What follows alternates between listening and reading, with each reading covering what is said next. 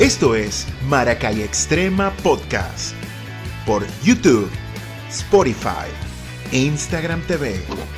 Señoras y señores, tengan todos muy buenas noches. Bienvenidos una vez más a otro episodio avasallante de este podcast, show web, como quieran llamarlo. Esto es Maracay Extrema desde diferentes partes del mundo, por supuesto, hasta tu casa. ¿Por qué? Porque queremos hacerte esta cuarentena mucho más fácil.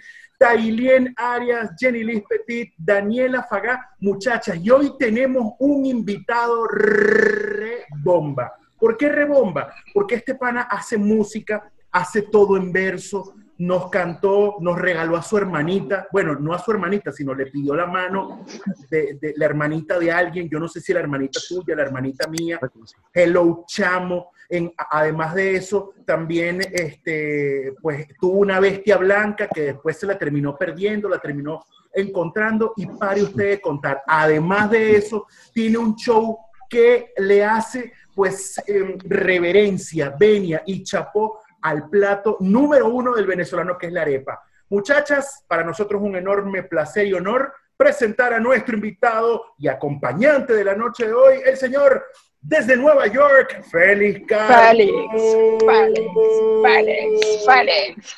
Eh, eh, eh, eh, estamos eh, todos muteados, eh, estamos ¿qué todos lo que muteados. ¿Qué lo que es? ¿Qué lo que es? votar. Todo Bienvenidos. Oye, es un placer, un honor tenerte. bello. Qué Gracias. lindo, qué lindo. Gracias a ustedes por la invitación, me los vengo vacilando hace rato, eh, porque, chamo, eh, eh, escucharlos a ustedes y verlos a ustedes es inmediatamente regresarse para Maracay a esa época dorada que vivimos todos de, de la radio, de las jodas, de la, de la rumba y, y qué fino poder conversar hoy con ustedes, de verdad que, que muy, pero muy agradecido de pana por, este, por esta invitación con Julián y bueno, y con todos ustedes y estas bellezas que están acá. Eh, lo de belleza va con las chicas, no con Fernando, porque- Gracias. porque no tiene absolutamente nada bonito. él. Pero qué Estamos como el vino. Estamos como el vino. estamos como el Salud, vino. salud, con todos menos con... Salud. Salud, salud, qué bello. Bueno. Bueno, es un placer Exacto. tenerte aquí en este programa, en este. A mí me preocupa eso que digas, porque dices eh, que te remontas a los años dorados y a veces siento que es un halago porque somos como, lo siento como que somos una eminencia, pero a la vez digo, ok, ¿cuántos años tenemos? ¿Qué está No, aquí? pero, pero es que viene acá lo de los años dorados de nosotros, no sé, los años dorados míos creo que en Maracay fueron hasta hace 6, 7 años, que es lo que tengo aquí. Aquí tengo 5 casi. Ah, o sea, regresar a, a cuando vivíamos, que todos ustedes hacían radio y televisión en Maracay y, y uno los veía y, y qué orgullo, por ejemplo, pues yo soy muy pantallero, yo toda la vida he sido demasiado chón. Y entonces yo, cuando no me la he hecho por mí, que es casi nunca, siempre me la he hecho con mis panas. Entonces, Fernando es uno que yo siempre decía, mira, el que grita ahí en el estado, arriba, tigre, arriba, tigre, arriba, tigre, es el pana mío. Pana Qué mío. belleza. Oye, yo Claro. pensé que te referías a lo dorado. Yo pensé que se fe- refería a lo dorado por una empanadita o una arepita.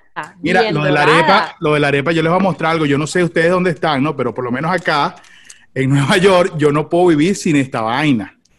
O sea, ¿Cuántos algo- paquetes Ay, quieres que te saque, mi amor? Porque mis hijos gringos, si no comen arepa en la mañana, se mueren. ¿Ok? Es como una mentada de madre Sí. que no tengan una arepa en la mañana. Que Claro. no, pero hoy cómanse un pancito Mm. tostado. Eso no existe. Eso no existe. No, no, yo soy arepero 100% y por eso el show de la arepa. Es increíble. ¿Eres arepero Mira, y cachapero o solo arepero? No, arepero, la cachapa aquí es, es más difícil. Miren, Es un poquito más Chapero, complicado. no te, no te apuntas por ahí a la cachapería.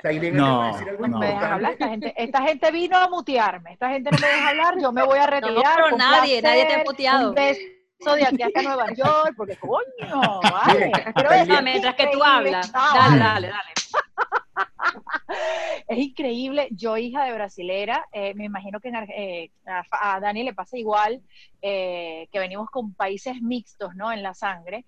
Mis hijos aman la arepa y les puedo decir que yo me crié con mi mamá y mi mamá me hacía arepa de vez en cuando. Yo no soy muy arepera, pero mis hijos, o sea, eso ya ahí, ahí se fue la brasilera para un lado porque fue venezolanísima la vena. Es Mira, mientras que tú hablas. aman y Y está genial el nombre, está genial el nombre, el show de la arepa, porque ¿quién no se identifica con una arepa, por favor? Mira, tú sabes que con, con el show de la arepa, ahí, ahí tenemos un, un pan en común que es el responsable de ese nombre, que es Iván Moret, porque Iván siempre fue mi jefe en la Mega, después que yo, de hecho, yo estuve en la Mega y estuve en Rock and Pop al mismo tiempo, porque salía eh, a la Mega de Caracas, que era donde el, del, el Guayoyo lo, grababa en Maracay, pero lo transmitía a la Mega de Caracas para todas las megas. Y justo en lo que se acababa el show de la arepa, comenzaba eh, un pelín de aquí y allá en Rock and Pop. Y tanto en la Mega como en Rock and Pop, Iván era mi jefe, era el gerente de producción.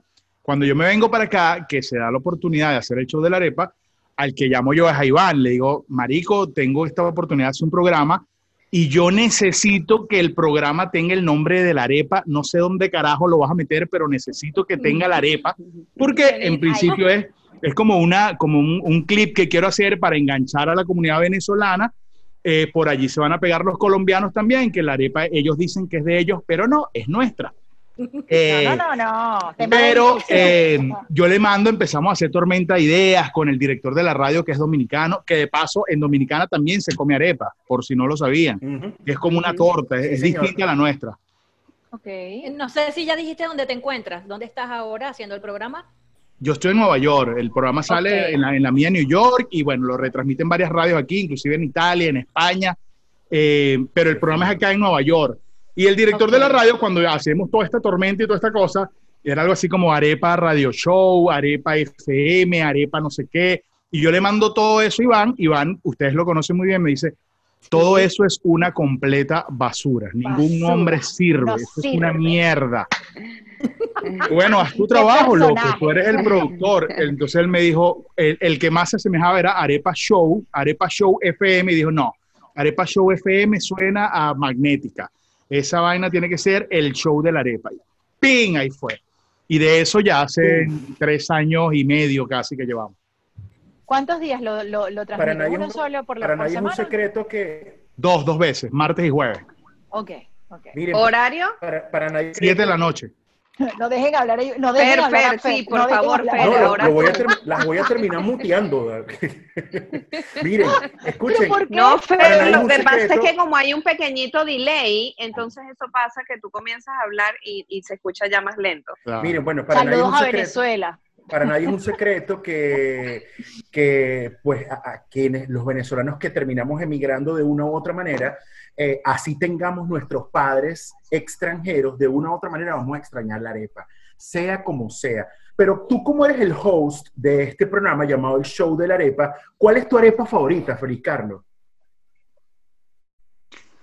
Eh, yo, yo me como una arepa que se llama arepa a la huevonada.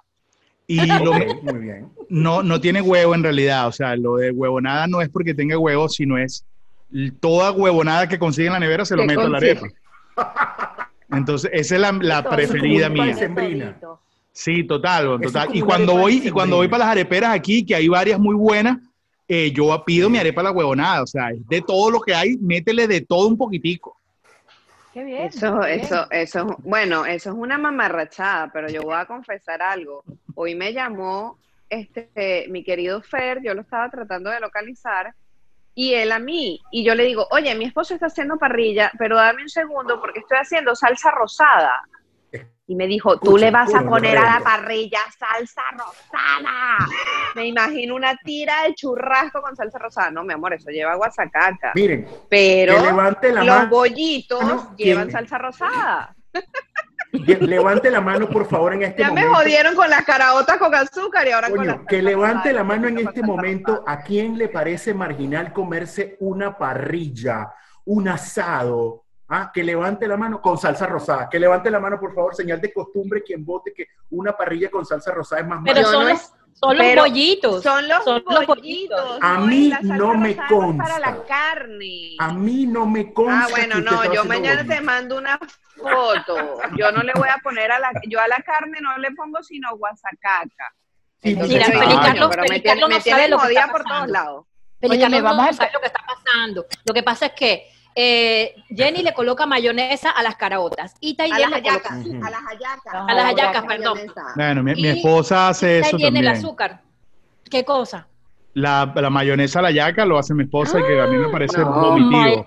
gosh. Marico, además que tú Nada es perfecto en esta vida, éramos mucho pedir. trabajo, Félix Carlos, que lleva una yata como para que alguien le ponga mayonesa. Marico, lo peor de mi esposa es que ella las hace y las hace brutalmente sabrosas y después que hace aquella exquisitez, ¡pum! mayonesa. No. no. Miércoles. Pero caraota con azúcar o sin azúcar, Félix. No, con azúcar. Sin azúcar no me la puedo comer. Te quiero, eres de los ah, por fin. Es en el oriente del país. En el oriental y en oriente le echan azúcar a la, y creo que en el llano también le echan azúcar. Te los dije a los muchachos, en el llano y en el oriente se hacen, se comen con azúcar, porque no las haces con azúcar. No, no, se, hace normal que tú las pruebas y coño, saladita y todo, pero el, el azúcar arriba. Mi abuelo, mi abuelo por parte materna es oriental y mis abuelos de parte de mi papá son llaneros, o sea, yo no tenía para dónde coño agarrar. A juro, a juro. Félix, una pregunta. bueno. Después de tanto bregar en Nueva York, ¿ya te compraste tu carrito usado? Tú sabes que acá, acá en Nueva York pasa una vaina que me dio mucha risa. Cuando yo me compré el carro, y fue un Toyota Corolla, el primero que me compré aquí, me, dice, me atiende un, dominicano y, casualmente acaba de salir un venezolano y dice, pero bueno, acá, Tigre, usted de los venezolanos compra puro carro cero millas. Usted no lo compra carro usado como en los países de uno. En los países de uno uno tiene que comprar carro usado tres y cuatro veces. Y le digo, pues sí, si lo sabré yo que todos los que tuve en Venezuela eran usados. Aquí no, aquí, aquí porque, ¿sabes que aquí te dan un carro con, con el social, weón? Aquí no tienes que llevar nada para un carro nuevo. Entonces es como muy, muy, muy fácil. Sí, es fácil. Carros con, por lo menos con mejores updates. ¿no? Más cerquita del año que estamos viviendo. Oye, queremos saludar a la gente que está conectada ahí en YouTube. Quiero saludar al fiel, al que siempre está con nosotros, Joe Black. Eh, también está por ahí Arturo Luque. Está la tía Joe, Joe Black. Joe Black. Joe Black. Ah, Joe el Black. Joe Black. Joe Black. Joe, Joe Black. Eh, y también está por ahí, ajá, Carelia, que anda con Darlis. por Darlis. Ajá, hay un beso a Darlis también. Armando. Ah, qué linda Darlis. Armandito. Todos los sábados está ahí. Así dice. Mira, por aquí nos Alejandra de León. Eh, yo soy vegano, la arepa me la comería diferente a ustedes. Ah, porque él es vegano y tiene otra forma de comerse la, arepa. Mira, ¿cómo saludar Arturo Luque Polanco? ¿Cómo saludar Arturo Luque Polanco? ¿Cómo es la cosa? ¿Cómo ¿Arturo Luque qué? ¿Cómo saludar Arturo Luque, Pelicarlo? ¿Qué pasó, marico? ¿Qué pasó, marico? Estoy aquí en Papi Pollo. Saludo, un abrazo gigante para Arturo Luque, vale. Él siempre está conectado aquí con nosotros en el. Yo pensé que iba a decir, él siempre está en Papi Pollo. Sí, de verdad que sí. También. Yo para Papi Pollo burda. ¿Dónde es Papi Pollo? Papi Pollo, Papi Pollo es en la Aragua.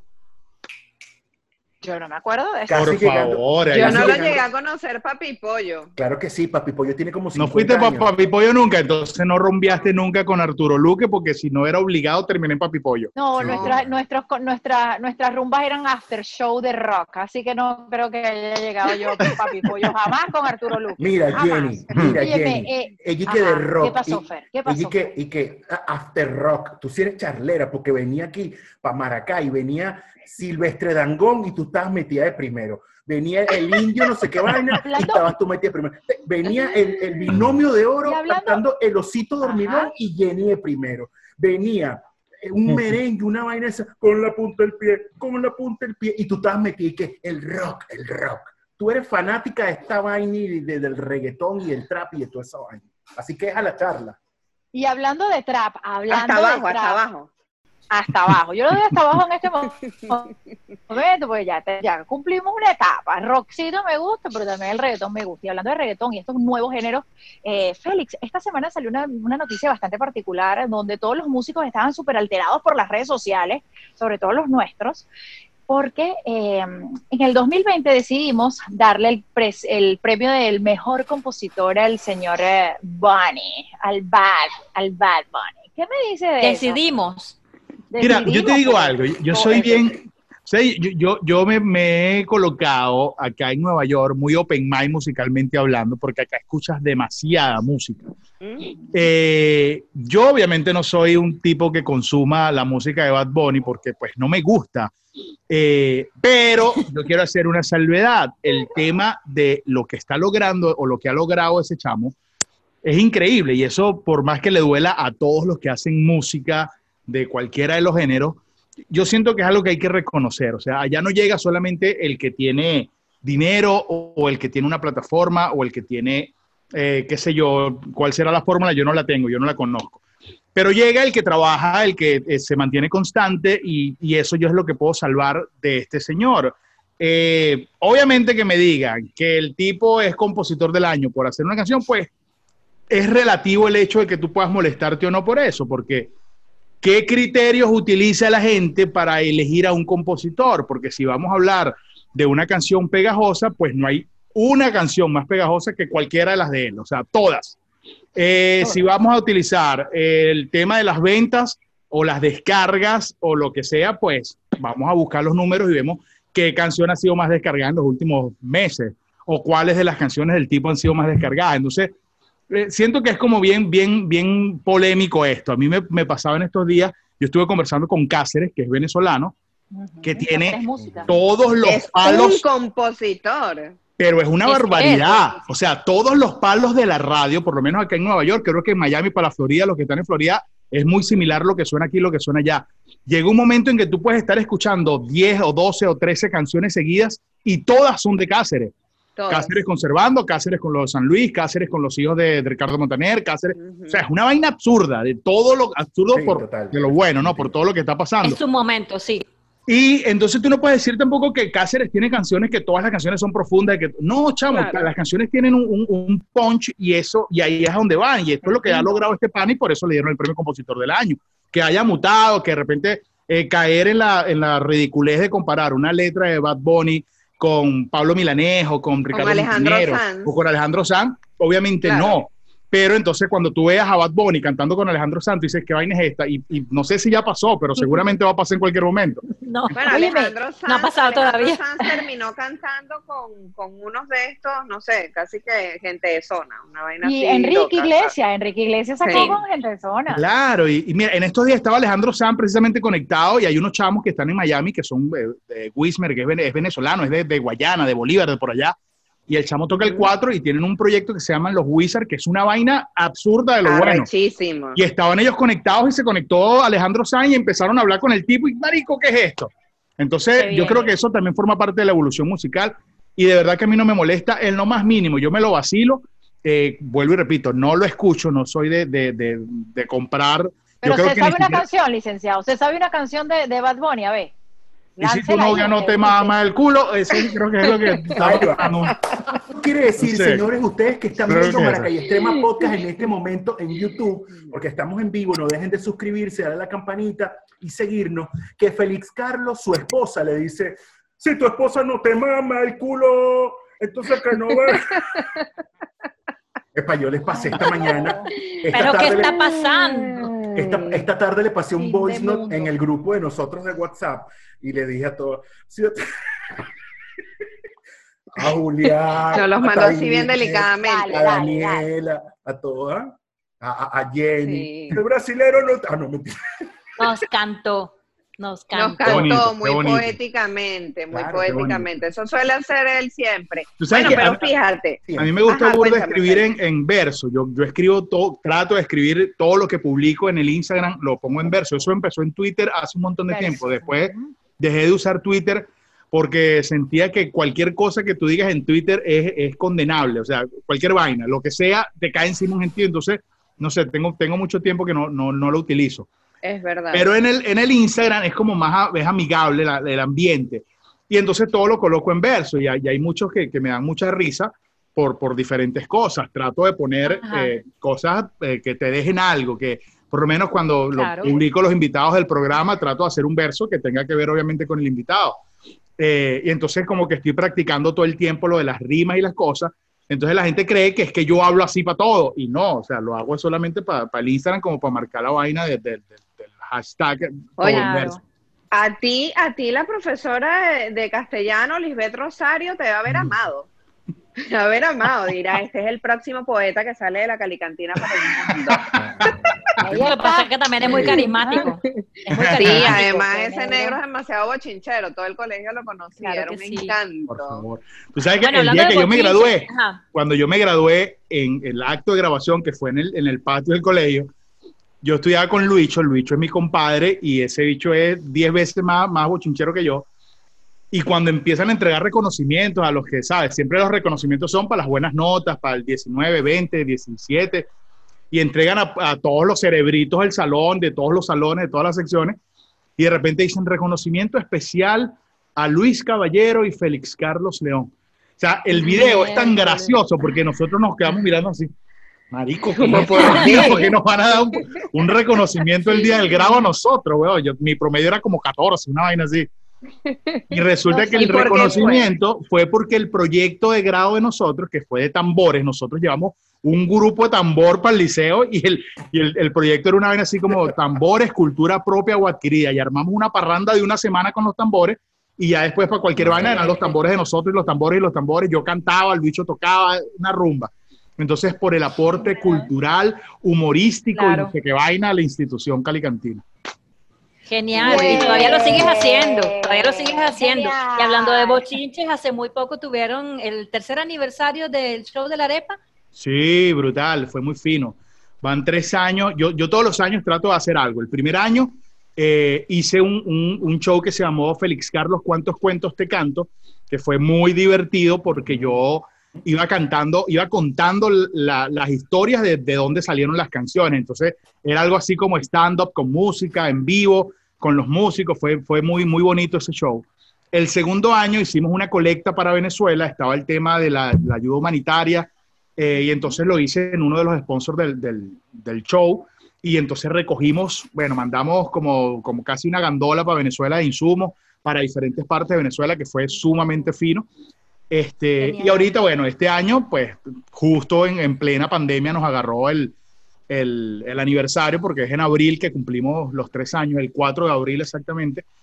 Y bueno, este año no pudimos hacer más nada, sino pues quedarnos en casa. Y de hecho, el, el- el programa aniversario lo transmití desde aquí, desde mi casa. Todavía no estaba en la radio eh, por el tema de que, bueno, acá la pandemia estuvo bien, bien heavy.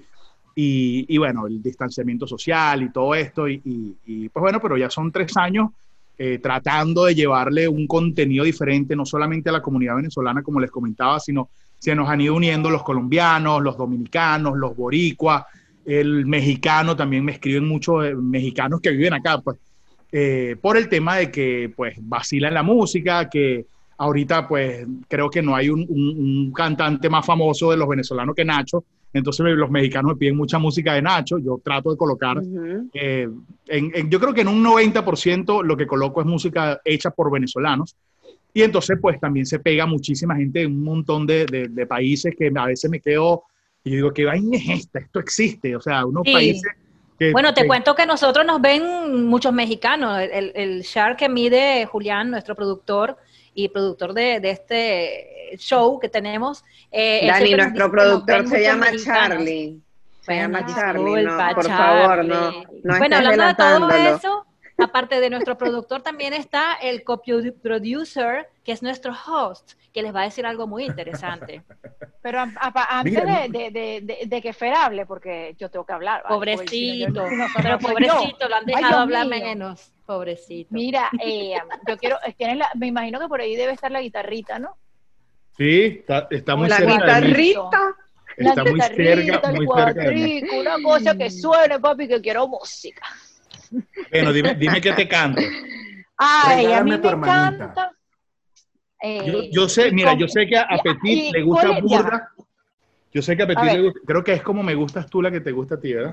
Es como me gustas tú. ¡Qué cool! Pistón, pistón con eso de cómo me gustas tú, upa. Como me gustas tú. No, yo sé porque yo cada vez que la cantaba en, en Venezuela, eh, Petit empezaba a gritar y le daba cosas. Una vez se quitó Siempre, la camisa. siempre gritas, Eh, sí, te- te lanzó el sostén, yo sé, ya le pasa eso a veces. Ok, esto se llama Como me gustas tú, con mucho cariño para mi querida amiga y manager. Tú sabes que Jenny Petit fue hasta manager mío una vez de, de gira de medios y vaina de No esto, lo y me llevaba para Caracas. Siempre ha estado fuimos a lo que que ver Caracas. con Nos música. fuimos a Caracas. Sí. Me gustas porque tú tienes ese tumbao que cuando pasas me dejas alborotado. Me gustas porque tu voz me sabía mujer. Cuando te tengo cerca no sé qué hacer. Me gustas porque me gusta chatear contigo. Y cuando estoy trabajando voy y te escribo. Es que todo lo que dices me da alegría. Y en ese rollo pasamos casi todo el día. ¿Y qué quieres? Que te diga si tú me gustas. Desde aquel primer día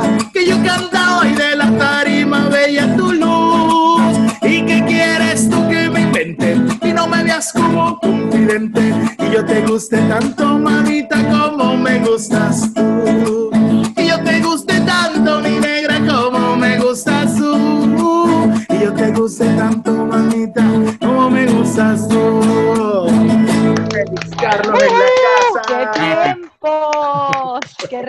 rico! ¡Qué rico es escuchar a Maracay aquí en el Maracay Mira, maravillosa, maravillosa esa interpretación. Fíjate que justamente con todo esto que estábamos hablando, que tú hablas de Cáceres, esta versa- eh, ve- versatilidad que tienen algunos compositores, creo que es lo que a mí más me ofende, porque esa es la palabra de moda, un poquito, de que de repente no valoren esa parte. Eh, tú hablas de lo de Cáceres o Los Hijos de Montaner, o una muchacha que ahora está también componiendo para Thalía, para Becky G, como igual de repente le puede hacer, como de repente igual puede hacer una composición romántica, puede hacer una composición de reggaetón, o sea, yo creo que de repente es basarse un poco en eso. Siento que, por ejemplo, si a mí me pones a, a- a- bueno, vamos a ver, vamos a ver a quién le damos el, el premio este año, de repente me pones un Félix Carlos, me pones un Bad Bunny, evidentemente no me voy a ir por Bad Bunny. Y no por el tema de que Bad Bunny sea vulgar o no sea vulgar, es por la versatilidad y la creatividad al nivel lírico, ¿entiendes? Yo creo Claro. que eso sí cuenta mucho.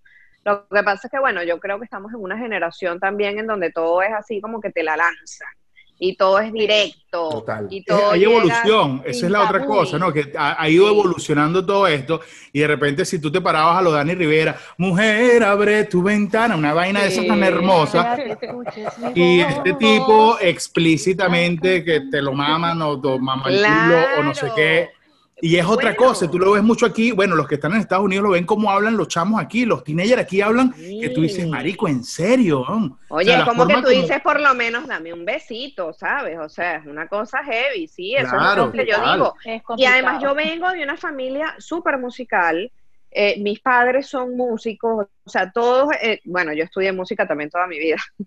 Entonces, como que yo también valoro mucho ese, ese, esa parte como de que tú traes una trayectoria, de que tú sabes más o menos de lo que estás hablando o, o también el, el hecho de valorar que alguien tenga un background dentro de un, dentro de, de un género, me explico, o algo por el estilo. claro. Pero Y- yo te y daría, yo te daría el compositor del año, Qué definitivamente. bella, qué bella, love you. preocupes, Le voy a dar me permiso a. Julián, le voy a dar permiso a Julián para que nos mutee, para que nos mutee a todas, ¿oíste? Nos- le voy a dar permiso a Julián para que Bueno, nos mutee a todas.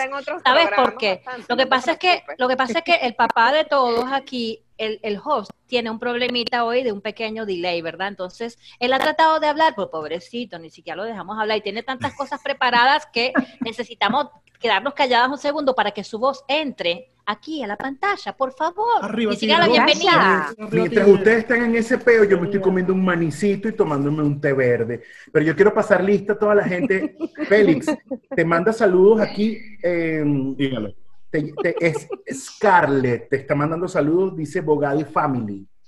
Te manda saludos Scarlett. ¿Cómo? Scarle, besos. Ajá. Eh, Joe Black dice, hoy en día los jóvenes no tienen ni buen gusto para la música y pregunta eh, Joe Black que cuál es la música favorita de la chica Star Wars, o sea, Tulipán. Yo. Ay, tulipán soy yo, tulipán soy yo, para que sepan. Mira, bueno, mira, lo que pasa es que yo soy muy melómana. Entonces yo decirte una música favorita es demasiado difícil porque tal cual, como me gusta J Balvin, porque me gusta J Balvin y lo asumo aquí en vivo y directo. Este, no me gusta Bad Bunny, me gusta, me gusta mucho la balada. Mi, mi esposo es Alejandro Sanz, definitivamente de aquí a Pekín. Por favor, todos los que sean fan de eh, Ricardo Arjona, no, no me vayan a odiar, pero no me gusta. Eh, y además, mira, les voy a echar un cuento muy chévere. Eh, soy muy fanática de la música venezolana, me encanta, y me encanta la música folclórica, sobre todo, por supuesto, Simón Díaz, es uno de mis intérpretes, porque ah, de paso es amigo de la familia de mi padre y todo. Y hay un cuento muy cómico, te vas a morir de risa cuando diga esto, Fer. Bernardo, porque siempre viene a colación, me hizo bullying en el colegio cuando nosotros éramos novios, porque resulta ser que yo fui al Camelot a ver a Simón Díaz. Y en la canción de Cristal, yo tenía como 15 años más o menos, en la canción de Cristal, no sé si saben cuál es, si no, googleenla porque no la voy a cantar. Cristal. Simón Díaz llamó a la nieta de Pupito, que es mi abuelo, a subirse en la tarima a cantar Cristal con él. Y para mí esa vaina fue yo. Para mí esa vaina fue el sueño hecho realidad, haber cantado un pedacito de Cristal con ese señor. Bernardo se encargó de hacerme bullying y decía que Tailien Simón Díaz un club. ¿Ok? Evidentemente a mí me valía madre, no me importaba. Para mí ese fue mi momento de gloria. Claro. Eh, Momentos de gloria aquí en Maracay Extrema Podcast. Sí, orgullo. ¿cómo, cómo, ha cambiado la música de Félix Carlos, de aquel Félix Carlos que empezó grabando eh, Regálame a tu hermanita, eh, La Bestia Blanca y todo eso, a este Félix Carlos que está en este momento en La Gran Manzana, que tiene un show radial para todo el mundo desde Nueva York, un carajo que se ha ido reinventando. Cuéntame un poquito en qué ha eh, eh, cambiado Félix Carlos en todo este tiempo. La evolución, sí. Fíjate, aquí, aquí en Nueva York pasa algo que les comentaba hace un ratico, que es la, la diversidad de culturas que hay. Obviamente la música no escapa a esa realidad. Tú vas a un sitio a tocar y hay pues cualquier cantidad de gente de cualquier cantidad de lugares del mundo. Entonces eso hace que tú también vayas tomando un poco de cada una de las culturas que conoces. Por ejemplo, acá donde yo vivo, donde yo estoy, es un sitio donde hay muchísimo dominicano y me he pegado muchísimo hacia he empezado a escuchar mucho ese, ese, estilo de música. Nosotros, el merengue que yo recuerdo era el, el, merengue de, Wilfrido Vargas, de mm, Fernandito Villalona. Las eh, chicas del can. Las chicas del can, ese tipo, ese tipo de merengue que todo venía como bajo la misma, el, mismo patrón. Acá he escuchado una cosa completamente distinta. Yo jamás había escuchado la bachata en Venezuela, ni siquiera Aventura no me gustaba ni un poquitico. No es que ahora me guste, solo que ahora lo escuchas tanto que comienzas como a disfrutártelo, ¿sabes? Eh, y acá en Nueva York, pues obviamente ha pasado un montón de cosas. Cuando llegué aquí, eh, Hello Chamo, por ejemplo, pues conocí para mí es eso que están viendo allí en la pantalla, me, imagino que lo está viendo todo el mundo. Ese videoclip lo, lo, produjo Ramón. Lo dirigió Ramón Castro. Eh, y cuando yo grabé Hello Chamo, yo conozco acá a Jorge Glenn, que hoy en día es mi hermano del alma en ese momento cuando estaba casi recién llegado, tendría como un, año si, si, acaso, este, me doy cuenta por Twitter que él, postea que está en Nueva York, que está buscando dónde vivir, si alguien sabe algo, y yo le escribo, le pasé unos, unas direcciones, una cosa, y al ratico le digo, mira, yo tengo este tema que acabo de hacer y me gustaría que el 4 lo grabaras tú. Eh, cosas de la vida, bueno, el, chamo, pues Jorge Glenn es un, un, tipazo. Inmediatamente me dijo, vamos a echarle pichón, vente para mi casa, fui a su casa, nos conocimos, grabamos el tema, él grabó el tema allí mismo y me dice, acá en Nueva York está eh, Cheo, que yo creo que es el que tienes que buscar para que produzca este tema. Y yo me voy con la cuestión de que Cheo estaba aquí y, y, bueno, a buscar a ver cómo lo consigo, porque pues yo no lo conocí. En Venezuela lo vi muchas veces, pero nunca, nunca tuvimos trato. Claro en una cuestión de... Cheo el de, amigos, ¿no? el de los amigos, exacto. José Luis eh, Pardo, José Luis Pardo. José Luis Pardo. José Luis Pardo. En una concentración que, hice, que hicieron acá los venezolanos cuando el tema este de las protestas en 2016, que estaba comenzando el tema de las protestas bien fuerte, Pana, resulta que yo estoy así en Times Square, veo a lo lejos a Cheo y cuando lo voy a saludar se me perdió entre el gentío y veo a Cutupra, que Cutupra es el percusionista de los Crema Paraíso, que es la banda que, que, tenía Cheo en paralelo a los Amigos Invisibles. Y cuando veo a Cutupra me le tiro encima y yo le digo, brother, no puede ser. Bueno, me pongo a hablar con él. Bueno, resulta que por casualidades de la vida, casualidades, él, él está medio emparentado con mi familia, una cosa loquísima. Y entonces me dijo, mira, vente para el estudio y vamos a hacer ese tema. Entonces, Cutupra y Cheo produjeron Hello Chamo musicalmente. Entonces, claro, ya trabajar con Cheo, que es un genio, porque Cheo es un genio, no tiene otra, otro, adjetivo. De verdad que te digo que es una cosa increíble lo que puede hacer Cheo. O sea, yo tenía de Hello Chamo mi voz y el cuatro que me grabó Jorge Glenn. Y Cheo hizo pues todo lo demás que ustedes están, que escuchan en el video, mezcló, masterizó, hizo maravillas. Eh, obviamente todo eso ha enriquecido el concepto que siempre he tratado de mantener lo que siempre he hecho, ¿no? El cuatro, la identidad venezolana, pero y, ir fusionando, ir enriqueciendo el concepto con otras cosas. Por ejemplo, ahorita viene un tema que está por salir, que se llama La muchacha del pendón. Yo la canté muchas veces en Venezuela. Eh, esto es una cosa también que hizo otra genialidad de Cheo, tambores de la costa venezolana acompañan todo el tema. Y, pues nada, eso, eso está a puntico de salir. Eso va a ser un video lyric que, viene con, animaciones, como con comiquitas mías, de la muchacha del pendón, de los músicos. Eso va a estar muy, muy simpático. Yo creo que debe estar por allí listo en, un, en un mes, máximo dos meses. ¿Qué emoción tienes? Qué brutal. Sí, sí, totalmente. Está haciendo de es que es rico, es que es rico porque tenemos tiempo para hacerlo. Estamos en un confinamiento, en una situación que jamás vivimos, porque estamos en un año que jamás. ¿Usted vivió pandemia? ¿Usted sabe lo que es una guerra? Nunca hemos nunca como venezolanos hemos conocido un tiempo de, descanso, de silencio, ¿no? De, hacer introspección por largas horas.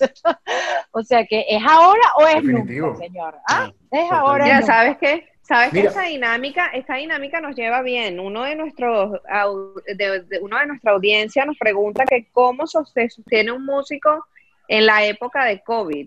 Félix Carlos, con eh, este tema del COVID. Hay un montón de, ejemplos que hay por allí, bueno, tipos como Carlos Vives, como Alejandro Sanz, eh, haciendo conciertos por streaming y eso pues eh, creo que ha sido la, manera en la que pueden sobrevivir, empiezan a dar clases. hacen conciertos y, diferentes tipos de meeting que, que, crean para poder tener el contacto como cercano con los fans y, poder cobrarlos. Hacen podcast, empezaron a hacer podcast.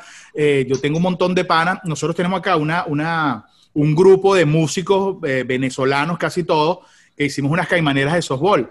Y es súper divertido porque allí tú ves a un Jorge Glena, a un Cheo, a MB Caldera, a Linda Briseño, a, bueno, un montón de músicos talentosísimos jugando béisbol y de hecho en estos días estaba yo eh, comentando lo que yo digo, chamo, ustedes han contado cuántos Grammys hay aquí. Porque es que en un solo sitio, en ese día estábamos jugando en lo que, en lo que era antes el Yankee Stadium, que está al ladito del nuevo. Estamos jugando en el mismo campo del, en el Bronx, exactamente. Y era un vacilón porque, ¿sabes? Estamos jugando allí y, y enfrente lo que teníamos era el Yankee nuevo, pues. Y cuando empezamos a contar, creo que contamos 19, 17 o 19 Grammys de las ah, no, deja de estarte echando con tus amigos. Ay, no, ya está bueno, ¿viste? Menos mal que, se los advertí. él tiene los amigos con los Grammy.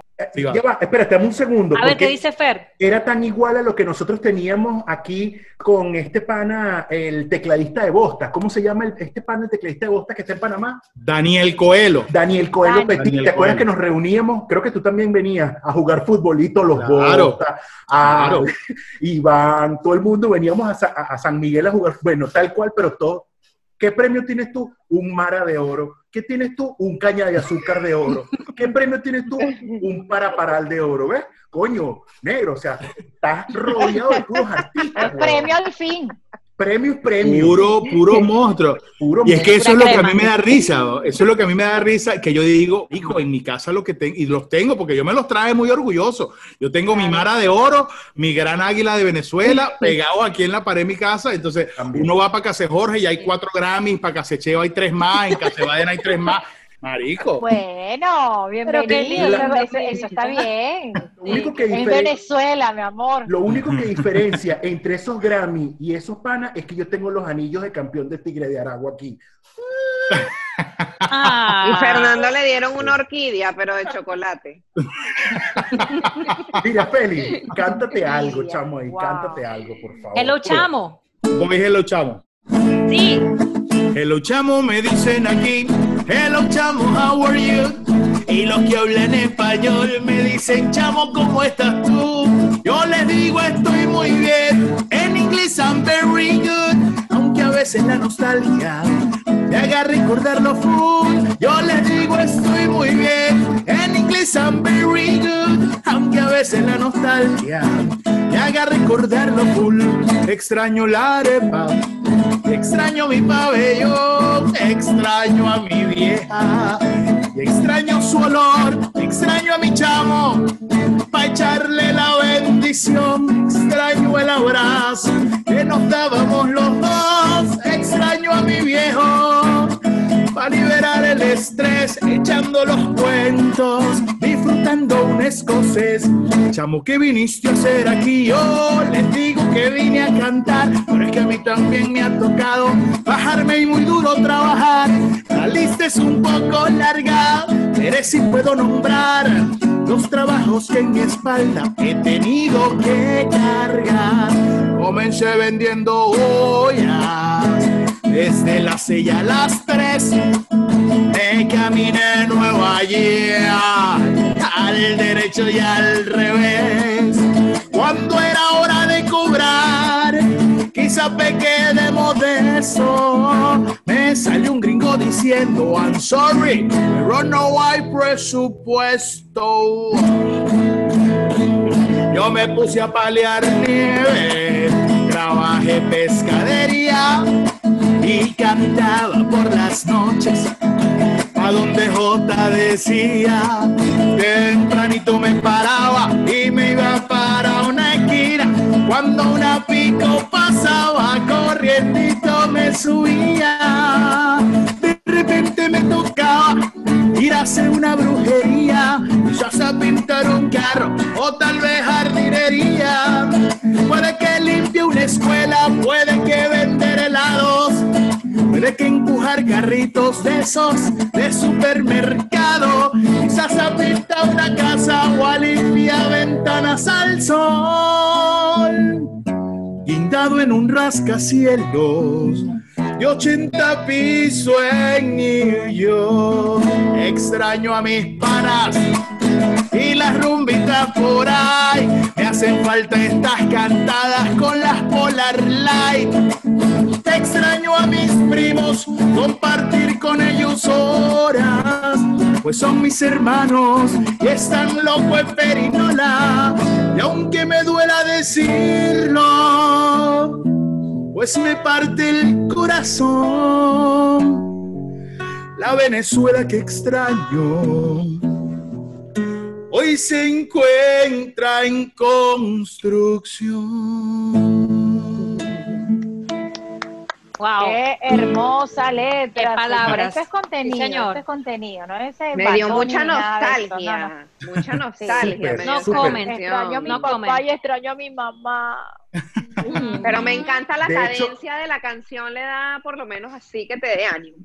Sí, total. Esa, no esa era la idea. la porque lágrima, obviamente es, es fuerte y a mí cada vez me cuesta más cantarla que debería ser lo contrario, ¿no? Yo digo, como que mientras más pasa el tiempo, más te pega la vaina.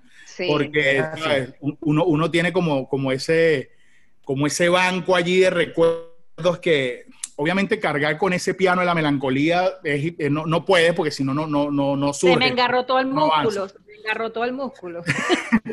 Dímelo a mí que tengo 18 Mira. años aquí, casi Uf. 19. Oh my gosh. Mira, Oh. la gente, la gente en el chat de, de YouTube está escribiendo por acá. Están dice, activos, yo no- están No activos. conocí, sí, Carelia.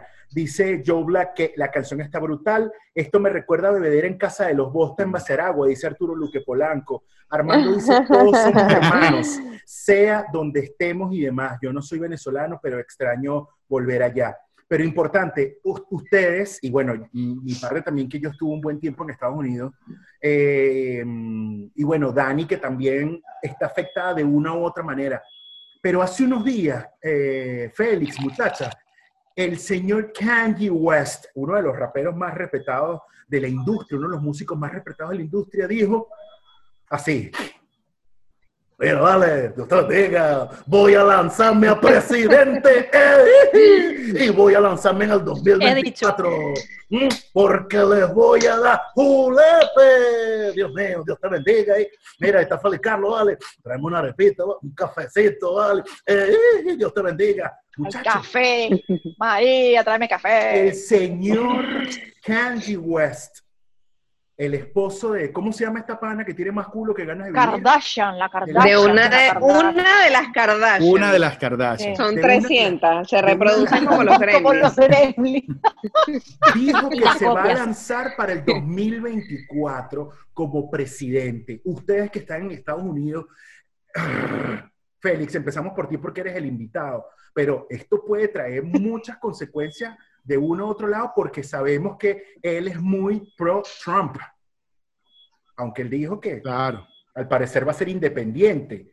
Vamos a ver qué trae todo esto cola. Pero ¿qué, qué, qué, le ves tú a esto, Félix Carlos? ¿Qué le propondrías, no? ¿Qué le propondrías? O, o, si tú fueses parte de la campaña o parte de su gestión, ¿qué le, qué le propondrías tú? Que no se lance. Yo exactamente a eso iba. yo si tengo alguna sugerencia que hacerle a ese señor, quédese haciendo videos porno que, posiblemente le va a ir muy Con bien. Su señora. Haciendo rap. Eh, creo que no le ha ido nada mal. Eh, él, él, no es, él, él, ojo, es un tipo muy, muy respetado y a la vez muy irrespetado en la industria. Eso, eso es los que, los raperos, los del género, los de calle en Brooklyn, que tengo muchos panas que están muy metidos en esa movida, no lo, no lo quieren porque está loco bola, ¿no? entre otras cosas.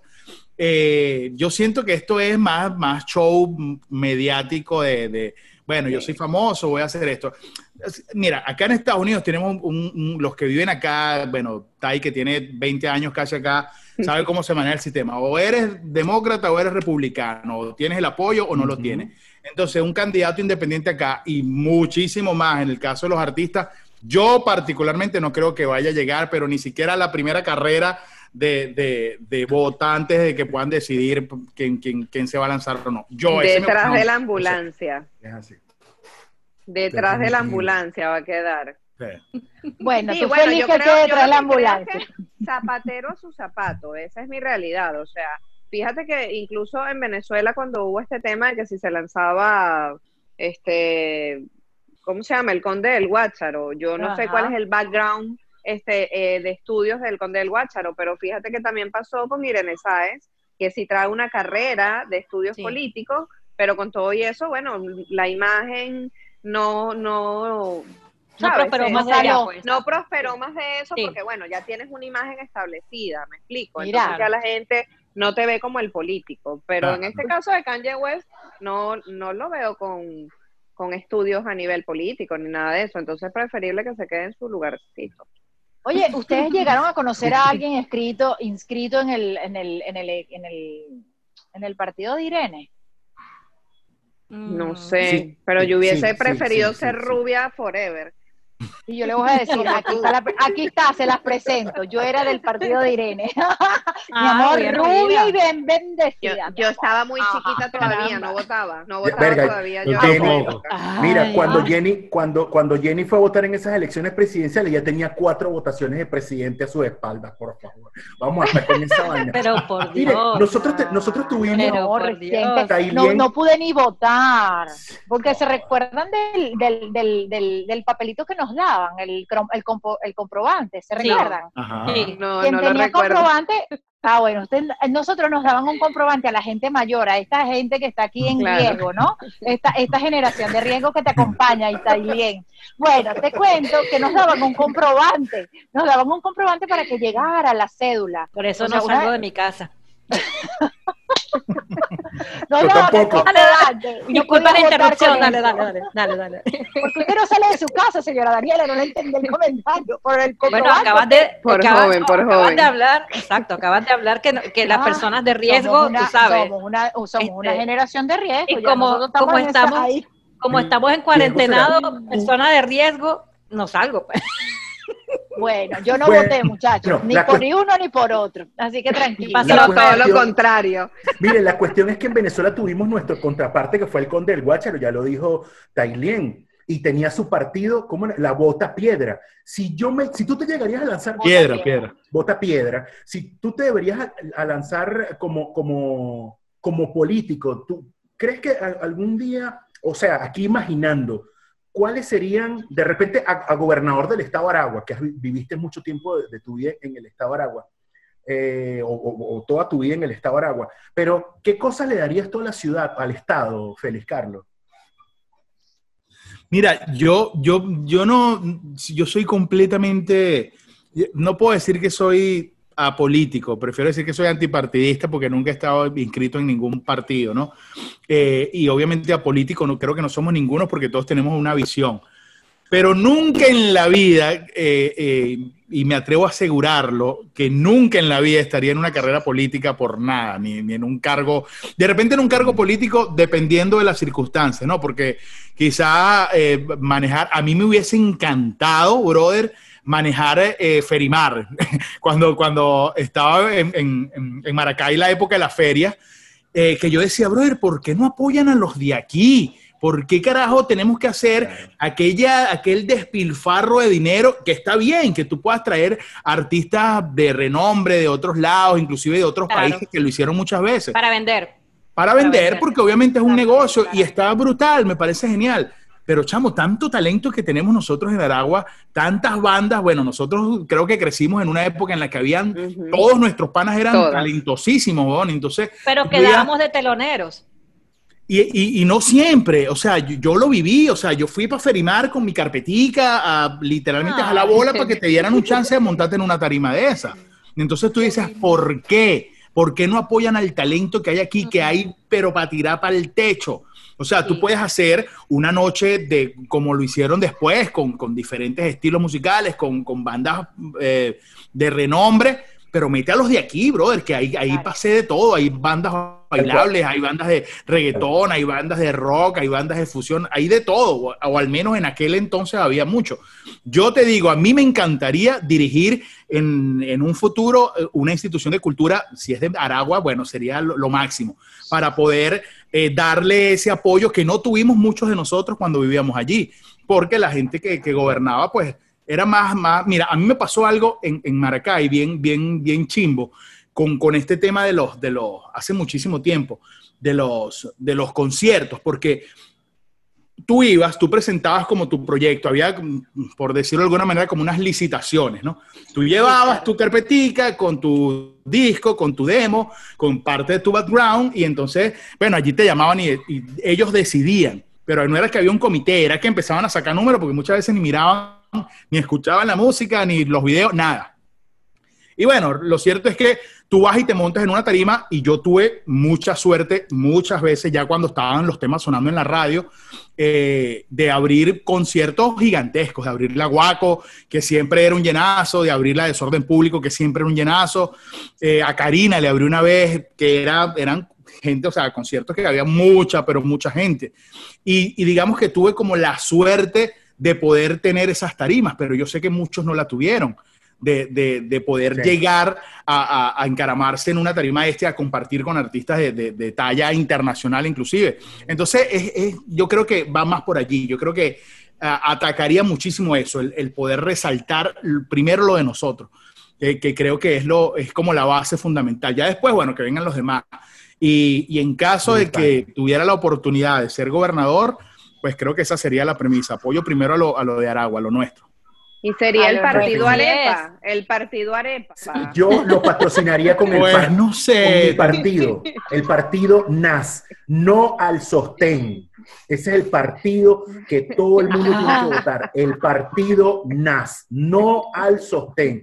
En su efecto, el partido pipí. Eh, a ver, ¿qué, problema, ¿qué problema tienes? ¿Qué problema tienes con el sostén, Fernando? Pero fíjate, pero fíjate que ese proyecto de Félix Carlos está bien. Hay un dicho que, que reza que nadie es profeta en su tierra. Y yo creo que a veces la gente no es profeta en su tierra porque tampoco le dan la oportunidad de proyectarse. Eso me parece también que es, es, algo muy importante. Me pasó muy cómico, a mí me encanta un, cantante dominicano ahorita que tú hablabas de la bachata que se llama Vicente García. No sé si lo has escuchado. es brutal, el tipo es lo máximo. Yo fui a República Dominicana y nadie sabía quién carajo era Vicente García.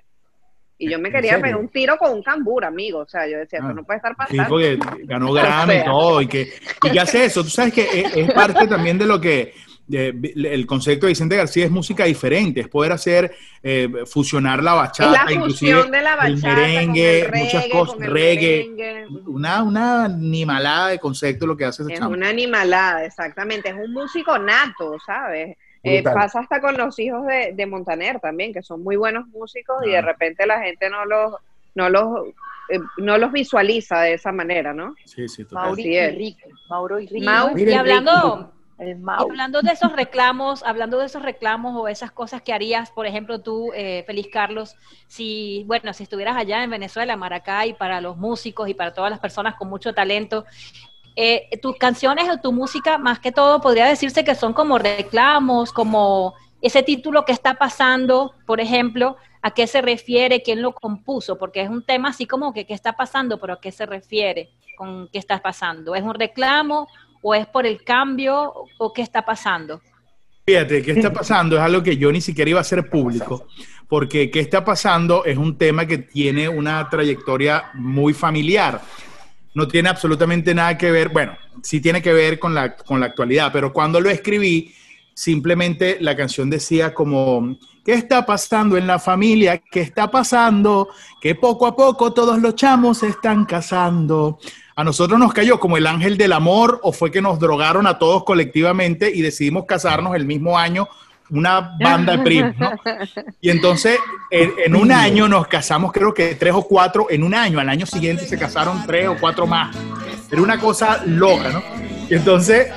Esa es tu familia, la que estamos viendo ahí. Todo es pura familia. Esos son, son, son primos míos que están todos regados por el mundo y esta canción la hago precisamente es por eso. En vez de que nos estamos casando, como fue la primera versión, eh, están emigrando, que todos los chamos están emigrando. Entonces hago como una estrofa a cada uno de los que nos hemos ido y nombrando el destino donde estamos. ¡Qué genial! Sí, estamos viendo. Después para Nueva York que aunque no ha sido fácil, ya casi el sueño lo conseguimos. ¿Qué está pasando en la familia? ¿Qué está pasando? Que todos luchamos poquito a poco, están emigrando. ¿Qué está pasando en la familia? ¿Qué está pasando? Que todos luchamos poquito a poco, están emigrando.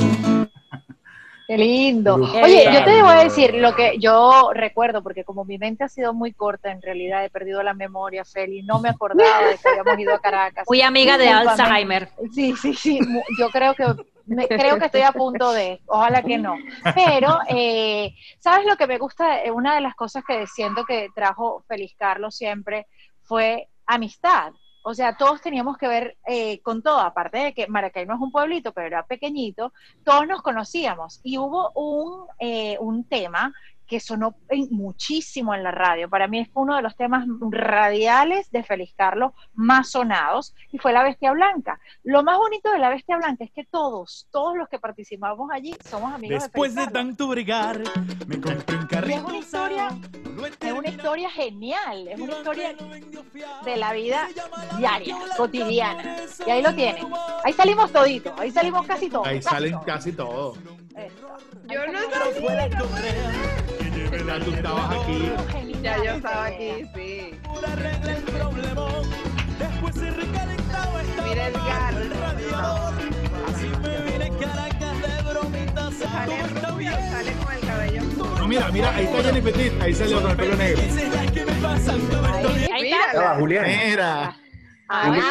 Quítale el audio. Eso. Qué buen productor tienen ustedes. Mira cómo capta el momento exacto. Oye, pero, y mira con esa mira, cara recuerdo, recuerdo, recuerdo toda la vuelta de la producción de este eh, y yo falté y, estaba, iba para la grabación y recuerdo que mi mamá estaba bastante delicada en ese momento y después cuando vi Ah. el, el, el video dije, coño es su madre lo que me perdí. De verdad. no fui. Sí. Sí, sí, sí. Sí, fue, eso Te fue, mira, de el, unos el días. video fueron, fueron muchos días de grabación Mm, porque pues nota. obviamente tra- tratamos de contar, bueno, primero para conseguir una patrulla de la policía de Aragua en ese momento que ya estaba súper jodido todo, era súper complicado, fue súper complicado. Y, Me hubieras y- llamado.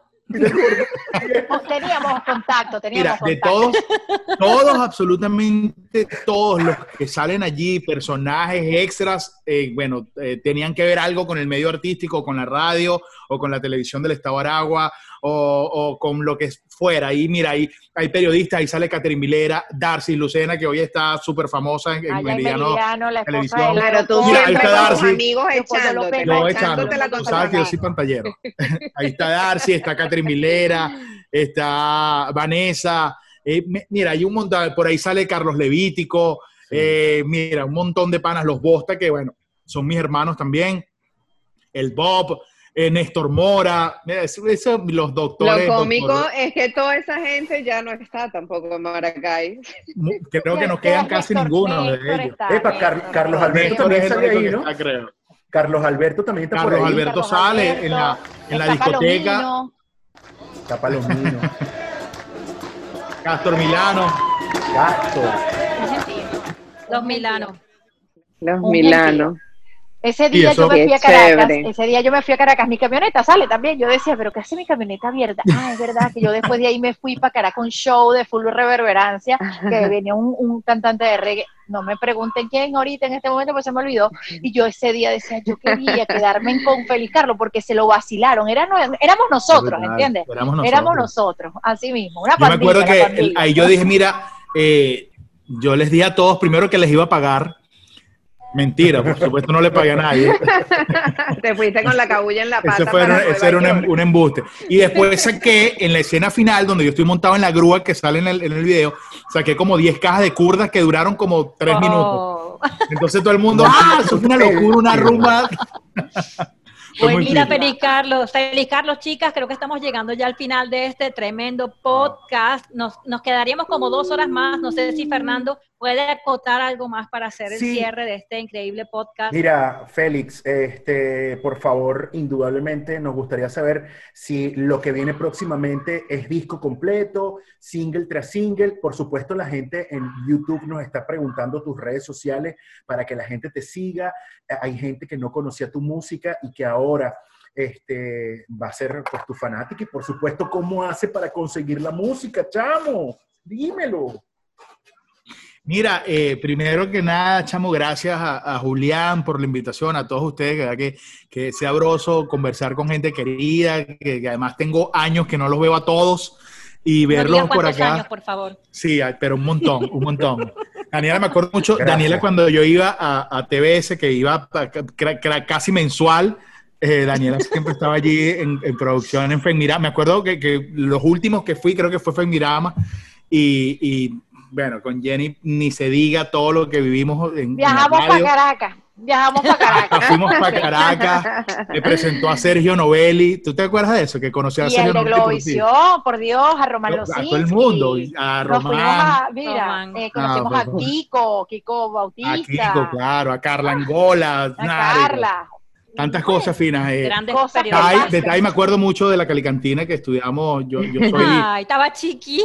Yo soy menor que Tai, Sí. yo estudiaba como tres años menos que. Mentira. Ay, se graduó primero que yo. Qué Mentira, jodedor. mentira. Se graduó Y bueno, una imagínate. antes que yo. Qué cantidad de, de veces compartí con Fernando, de verdad que un gustazo, chamos, compartir con ustedes, de verdad, sumamente agradecido. Y a la orden por acá por Nueva York, cuando quieran venir, pues bueno, sabe que Bueno, tienen casa. prepárame la maleta. Ya, estamos saliendo. Cuando quieran. La gente que está viendo por allí, bueno, la música mía la pueden escuchar, la pueden ver en cualquiera de las plataformas digitales. Félix Carlos aparezco en todos lados. Eh, pueden comprar canción por canción, pueden comprar en los discos, ahí tres discos montados en las plataformas. Eh, viene ahora material nuevo, como les dije, La Muchacha del Pendón está a punto de salir. Y en mi canal de YouTube, pues también estoy subiendo bastante material. Tengo el show de la arepa martes y jueves a las 7 de la noche en Nueva York. En este momento es la misma hora de Venezuela. Creo que en, en un par de meses cambia una hora más. Eh, y bueno, tengo unos podcasts también. eh, tengo Ni Galanes ni Reinas que lo estoy haciendo, lo estaba haciendo, lo estaba lanzando los sábados. Por este tema de la pandemia lo paré. Es con una chica con la que, con la que hago el podcast hablando pendejadas en realidad. Y ahora que Como tengo este todos. proyecto de hoy, que hoy no lo hice por, por venir a echar vaina con ustedes, que se llama ¿Qué pasó, Marico? Que, que es una, una conversación también entre panas. ¿Qué pasó, marico? Es un vacilón, ahí también nos caemos a palo y hablamos una hora, dos horas por Instagram. Y pues nada, todo eso lo pueden ver por, por mi canal de YouTube y por, por um, mi canal de Instagram también, mi página de Instagram, Félix Carlos 1. Otra vez, gracias, chamo, a todos por, por la invitación. No te- Besos Bueno, hasta allá, ya se hasta nos el Empire acabó State. eh, Sí. la, la tertulia eh, De con esta este noche. negrito hermoso. De- eh, debo decirte que estoy súper emocionada de haberte visto tanto tiempo sin saber directamente de ti. Sigo evidentemente el show de la arepa, por supuesto. Pero sí, es, es maravilloso reencontrarse con gente como tú, porque además a quien sea que tú le hables del- de, Félix Carlos, tiene algo bueno que decirte. Él era así como César. González, el amigo de todos. Ah, qué en el bella. colegio. Miren, Así yo estoy entrando, yo estoy entrando en la andropausia, no me digan mucho esa vaina porque ahorita arranco a llorar como una marica. Así que bueno, este, conéctense con nosotros, conéctense, conéctense Con nadie, con nadie. con nadie. Miren, conéctense con nosotros. eh, pueden escuchar nuestro podcast a través de Spotify, Apple Podcast y Google Podcast. Síganos a través de nuestras redes, Maracay Extrema, a través de Instagram, Maracay Extrema underscore. Y a través de YouTube, por ejemplo, no- por, por supuesto, nuestro canal de YouTube, Vamos que sí podemos. Extrema Podcast. Podcast, yes, lo Son hicimos. demasiadas, Miren. demasiadas redes. Hay, muchachas, hay, hay edición especial. Nos vamos a quedar pegados un ratico más conversando Sí, con nos quedamos pegados. con Felipe Carlos tiene cosas que Claro hacer. que Está sí. pegado. Papá, tengo Bueno. que, me tengo que terminar las 20 Así que- cervezas que compré para el podcast de hoy. Seguimos aquí entonces, no se muevan de aquí. Aquí Esto fue el No se muevan. 14, Nosotros señores. ¿El qué? ¿El qué? ¿El qué? 14, 14, se fue el 14. Félix El Carlos, gracias por 14. acompañarnos, bro. Te queremos mucho. Eh, papito. Yo también. Señores, termina Bye, este episodio Chao. desde Miami, Nueva York, Barranquilla, Maracay. Aquí estamos todos. Es Maracay Extrema. Esto es Maracay Extrema Podcast por YouTube, Spotify Instagram TV.